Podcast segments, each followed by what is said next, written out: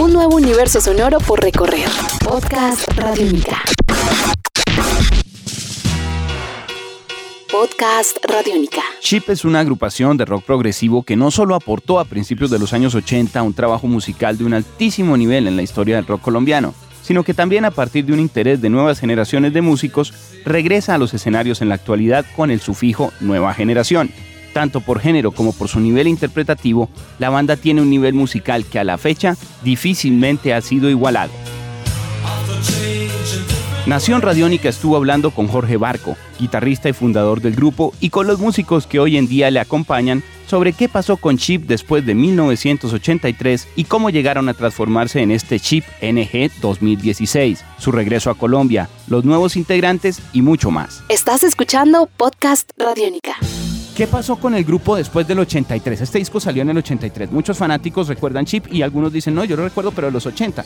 Algo pasó luego allí, una parada. Sabemos que usted luego estuvo trabajando mucho tiempo con Shepard, con un grupo de mensaje blanco también. Eh, en sus palabras, ¿qué pasó y cómo fue el regreso a nuestro país para pensar en que hoy en día tengamos Chip 2016? Bueno, ahí sí, como dicen eh, en inglés, full, full circle. como una banda que se llama así, creo que no hay un perfect, no full, pero perfect. Ah, perfect circle. Sí, sí, señor. Es un full, circle. Pues sí, bueno, el disco en realidad salió en octubre del 82, tuvo mucho éxito, pues lógicamente nunca se había hecho un proyecto en rock ah, pues de este nivel. Eh, y entonces pues tuvo mucha radiodifusión, lo giramos mucho en estadios y coliseos, eh, por la televisión y todo esto. Y con el número uno en radio, ¿no? Hubo varios número uno. Varios número unos, felizmente. Y bueno, pues la banda continuó sus compromisos hasta el año 83, eh, aproximadamente octubre del 83, en, la, en el cual pues ya, ya pues después de, tres años de estar rodando por ahí, terminamos el proyecto y yo, yo regresé a Estados Unidos. Y mm, el resto de esa década me dediqué más que todo a producciones. Estaba, estaba tratando de pegarle un hit a la industria de, la, de las disqueras de Nueva York. siempre están, bueno, a ver qué trae este Jorge esta vez. Hacía como Pedro por su casa por todas esas. Gracias a, las puertas que nos abrió Ship allá, realmente. Por ejemplo, con compañías como CBS, hoy día Sony, y Polygram, hoy día Universal, ¿no? Sí, sí. Entonces, bueno, eh, de ahí salieron varios temas, inclusive eh, actualmente en el repertorio de, de Ship NG eh, hay uno o dos temas de, de esa época post-Ship y eh, después en los 90 estuve en el proyecto de Shepard, proyecto de música con, mensaje, como dices tú, también progresivo realmente. Ah, era progresivo también. Sí, sí, sí. Del cual pues hay dos discos. Y en el 2000 pues estuve también, eh, me, mudé a España y estuve trabajando con otra versión de Shepard allá. Y después con Grandma James, un grupo de, de pop rock que, que, logró entrar al underground español con mucha fuerza. Sí, es reconocido dentro de la línea española justamente. Y, y, en España estuvo muchos más años viviendo también, Jorge. Sí, sí, sí. Estuve un total de ocho años en España. Después de lo cual, pues yo también me desempeñé todo este tiempo como, como piloto de aerolíneas. De hecho, pues parte de ese, de ese trabajo fue lo que se invirtió para poder sacar toda esta música adelante. ok.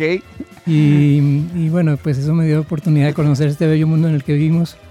Y pues, digamos, en el, en el eh, en la, década, en la década que se inicia el 2010-2011, tuve una oportunidad de venir aquí a conformar, a ser parte del equipo que fundó una nueva aerolínea en Colombia, muy importante, y entonces pues a través de eso pues vine a parar acá.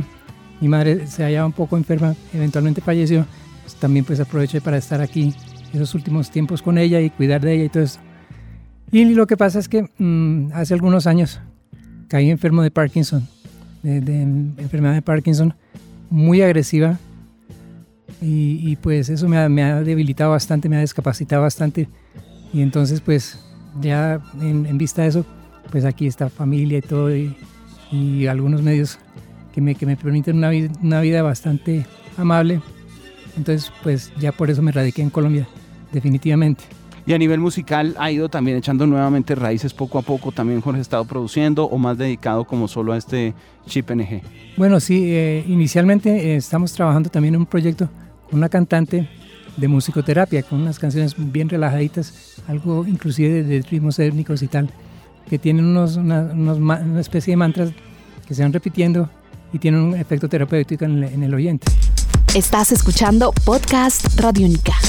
¿Cómo se dio esta reunión? Sabemos que hay una iniciativa también de nuevas generaciones y le pregunto esto un poco a Diego, a Raúl y a Nahum porque ustedes forman parte de nuevas generaciones de músicos. ¿Cómo llegan ustedes en estas nuevas generaciones a acercarse al proyecto? ¿Cómo se dio esta reunión, Diego? Eh, bueno, acá tengo que darle el crédito obviamente acá a mi compañero Raúl. Estábamos una noche pues chateando, o sea, hablando de, de música como siempre. Ustedes ya se conocían Sí, de antes. te- eran- hemos tocado pues, en los bares, o sea que nosotros nos defendemos a eso. Y tuvimos un tributo a Patch Mode, Ok. Bastante bueno, y entonces pues ya nos conocíamos. Y una noche Raúl me sale con esta joya y pues usted sabe lo de siempre, uno no lo cree. Y uno dice, ¿cómo es posible? ¿Eso es colombiano? ¿De dónde? Y, y yo hace mucho no sentía algo así. Usted sabe que hoy en día nos, nos hemos vuelto un poquito más des- desechables, por decirlo así, musicalmente. Y que me vuelva a despertar todo eso, una banda, pues Sí. para mí fue, la verdad, muy revelador. Esa noche yo creo que pues no dormí. Me escuché. Yo soy un poco obsesivo como, lo- como nosotros los músicos. Creo que lo escuché por ahí unas 20 veces. El link. Hay un link en YouTube donde está todo el vinilo. Así fue como descubrí la banda, pero como un fan, obviamente. Sin embargo, yo lo que hice fue obviamente contactar al maestro directamente para agradecerle, para un mensaje honesto, pues de admiración y respeto. Cuando me veo con la sorpresa de que el maestro primero me lo responde, pues de una manera muy, muy amable, muy grata, pues, pues uno aspira que uno no sabe las personas cómo son. Yo no conocía al Claro. maestro y qué tal que sea alguien que me odie, que esté grupi acá escribiendo. Bueno, responde. O no Sí, sí, sí, responde sí, ¿no? y cuando me Otro loco. Ah. Entonces ahí fue cuando obviamente me puse la tarea de, pues, de proponerle al maestro que pues sí podíamos volver a... Ni siquiera era la banda, inicialmente yo quería el disco que toda la gente lo conociera, volverlo a reeditar, venderlo, lo que sea, lo que sea. Eso Para- dice uno, esto, esto hay Esto que hay- difundirlo. hay había que- una injusticia y usted sabe que uno, cuando siente eso en el Mm. fondo sabe que hay una injusticia fuerte. Entonces yo quería principalmente que el Born lo escuchara entonces toda la gente y supiera. Ya de para adelante pues ya obviamente mire gracias a Dios ya todo lo que hemos logrado. Pero inicialmente ese fue el primer contacto y pues obviamente gracias a Raúl porque la verdad sin Raúl yo no estaría acá. Y Raúl, ¿cómo se consiguió el disco? ¿Cuál es la historia de esa copia que consiguió usted del Born? ¿Cómo Bueno. hizo? Yo, yo trabajo en un hotel Ok. todos los fines de semana y allí toca un amigo, un gran amigo que es guitarrista que se llama Fito Satizábal. Él me habló de, de la banda Ship. Una vez que nos estábamos cenando en el hotel, él me habló de la banda Ship y me dijo que era una banda de una calidad muy alta, musical y bueno, entonces cuando llegué a la casa pues sentí curiosidad y busqué en YouTube, aunque no es fácil. Si uno busca en YouTube eh, la banda Ship y el álbum Born no es tan fácil de, de encontrar. Y eso aún me causó más...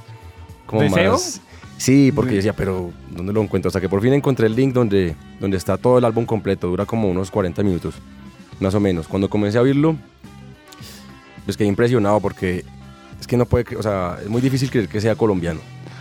Muy difícil porque eso suena como, suena con una calidad británica. Sí. Uno piensa, pero esto es como Pink Floyd, es como algo así como Genesis, como, no sé, tiene unos, unos estilos Yes. como, sí, Hay mucho de Yes. sí, Yes también, Ah. sobre todo en la, en la voz. Sí. Y entonces, pues yo quedé impresionado y me encantó. Y entonces comencé a enviarle eso a mis amigos más cercanos y personas, o sea, no a todo el mundo, solamente personas que yo sabía que lo iban a apreciar. De una. Entonces de una vez lo envié a Diego y Diego quedó impresionado, quedó fascinado. O sea, quedamos como... quedamos como... Fan como- enamoradas. Sí, exactamente. Ok. Y Bueno, se lo envié a Naum y Naum también le encantó. Porque pues yo, yo conozco el gusto musical de ellos y yo sabía que les iba a gustar.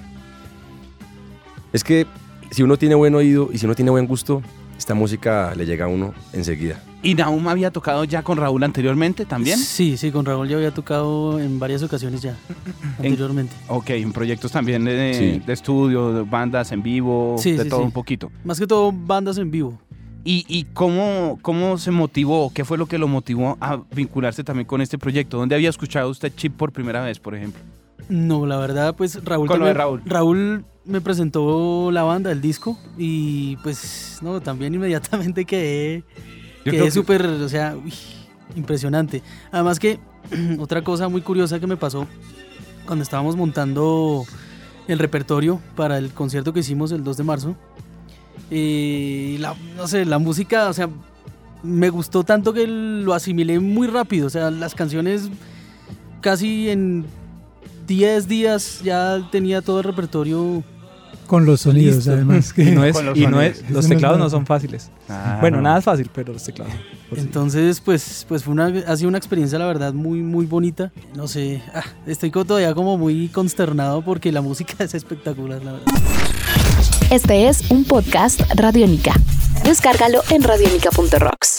Podcast Radiónica.